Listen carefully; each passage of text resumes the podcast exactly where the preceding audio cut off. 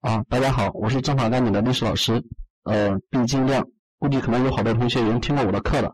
这个是给大家加入了一个视频，一个音频，呃，主要是有三期，是吧？主要是给大家强调一下这个历史的一些重要考点啊。像咱第一期就主要强调是中国的古代史，像第二期基本上就是中国的近代史和现代史，第三期是世界史，主要是分三个部分啊。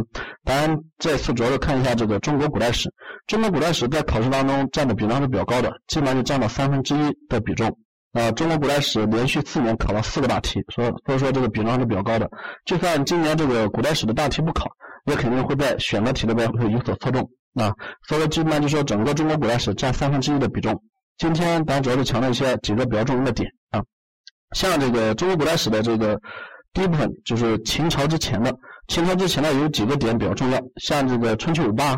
是吧？还有像这个商鞅变法，啊，还有一个就比较重要，就诸子百家。咱今天主要说一下这个诸子百家。诸子百家主要是有哪几家啊？有哪些主要的学派？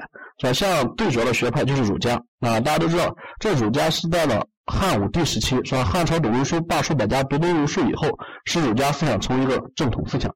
但这个春秋时期，这个儒家思想就比较出名了啊。说春秋时期有几个比较著名的代表人物，第一个就是孔子啊，就孔子。孔子他的主张。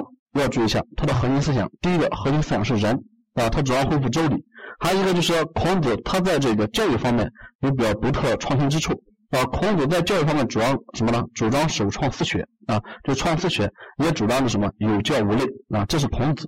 第二个就是孟子，啊，孟子也被称为雅圣，啊，孟子他有一本著作就叫孟子，啊，就一本著作就叫孟子。还有一个孟子，他主要提出什么仁政，这个要和孔子区分开来，孔子是仁。啊，孟子是仁政，孟子提出民贵居轻，啊，他在这个伦理观上还提出性本善。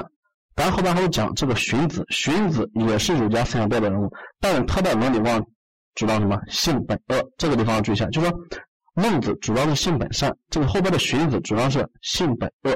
啊，荀子还有一个比较著名的观点就是什么呢？就是治天命而用之。啊，他经常说天行有常，不以尧同，不以桀亡。治天命而用之，这个主要是有点这个古代朴素唯主义的观点啊。这个儒家思想三个人物，大家一定要注意一下，就是孔子啊、孟子和荀子。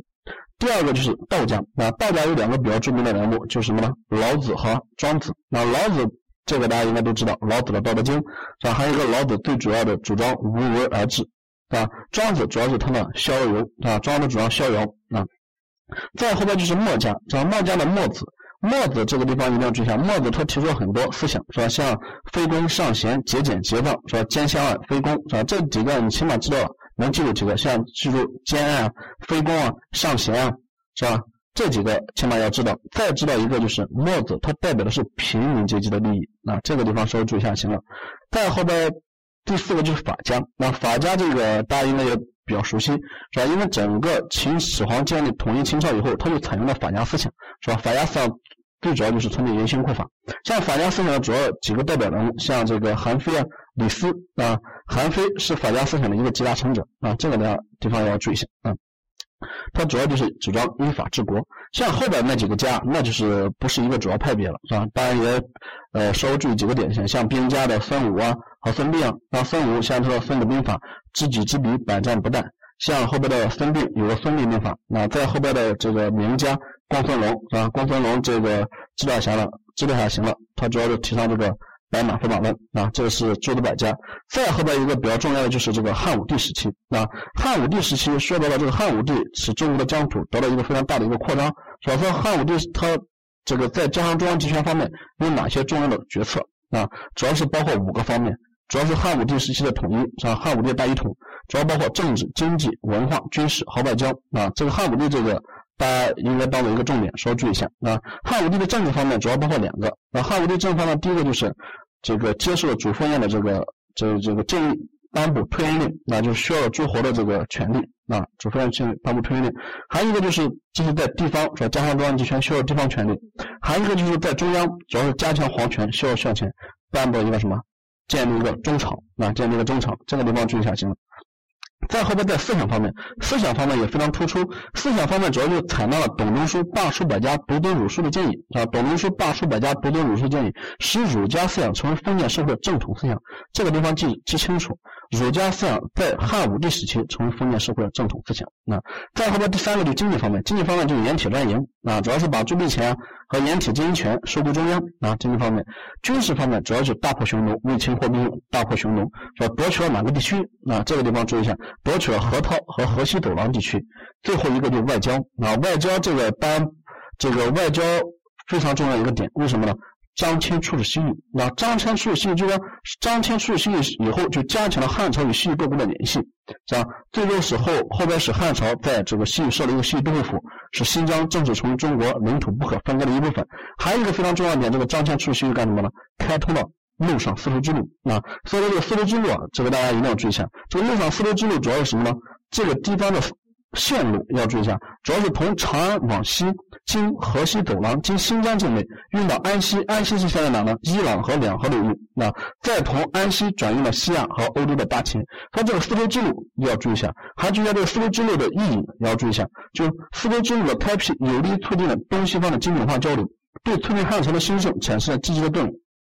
至今仍是中西交往的一条重要通道。因为咱们现在一些时政是吧？他经常说开通丝绸之路。是吧？特别西鲁是也说过丝绸之路，所以说这个丝绸之路大家一定要当做一个重点啊。再后边主要就是这个这个隋唐的科举制啊，隋朝考了四年了，是吧？隋唐就说连续考了四年的大题，今年如果再考的话，那就是这个科举制，所以大家可以把这个科举制当做一个重点稍微看一下。那科举制说白了，您知道这个科举制演变就行了。说科举制最早是从隋炀帝时开始设的，说隋炀帝时设进士科，那到了唐太宗时期又增加了考试科目，说设了进士和明经两科，到了武则天时期又首创武举和殿试，到了这个唐玄宗时期任用高官这个主持考试，是吧？提高了科举考试的地位，到了这个。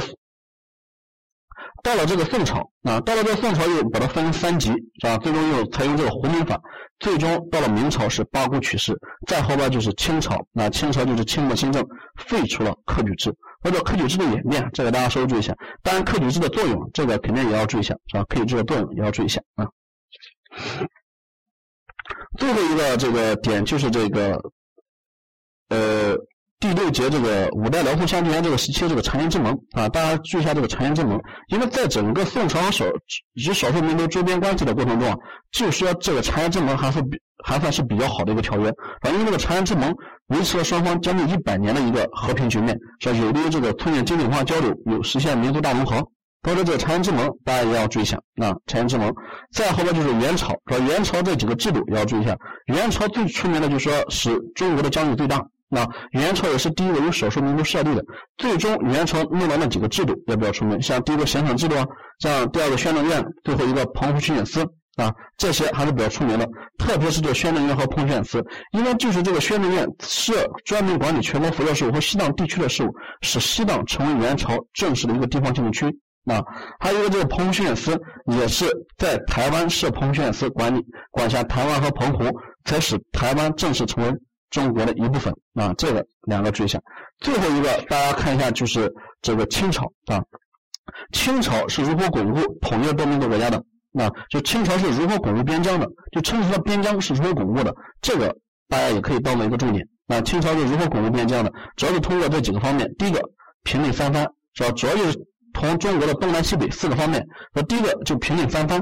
啊，平定三藩主要是平定的哪三藩？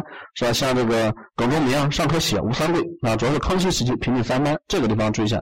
第二个就是在这个设置台湾府，在中国的东南方面是设置台湾府啊。当当时的台湾是被郑成功从荷兰手里收回来的，最终是吧？清朝又从郑成功的后代手里是吧？又收回来设置台湾府，那设置台湾府这个地方要注意一下。啊？第三个就是在中国的东北方面和中俄、中国和当时的沙皇俄国在进行一次战争，最终中国胜利了，签订一个尼布楚条约。啊，年签订尼布楚条约主要是确定了中国东北的边疆。啊，这个地方注意一下。再后边这个西南地方，西南地方主要是定西藏，啊？安定西藏，安定西藏主要是在西雍正时在西藏设了一个驻藏大臣，加强了中央对西藏的管辖。啊，这个地方注意一下，在雍正时设了一个驻藏大臣，加强了。